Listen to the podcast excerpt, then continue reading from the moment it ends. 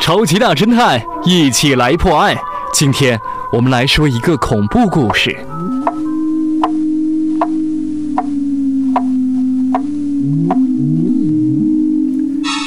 凌晨两点了，我被一个噩梦给惊醒。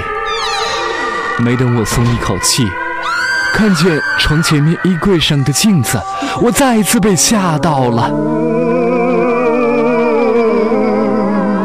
子里的我是那么的苍白，面无血色。啊，一定是我没有睡好，才会让脸色这么差。我赶紧继续睡觉。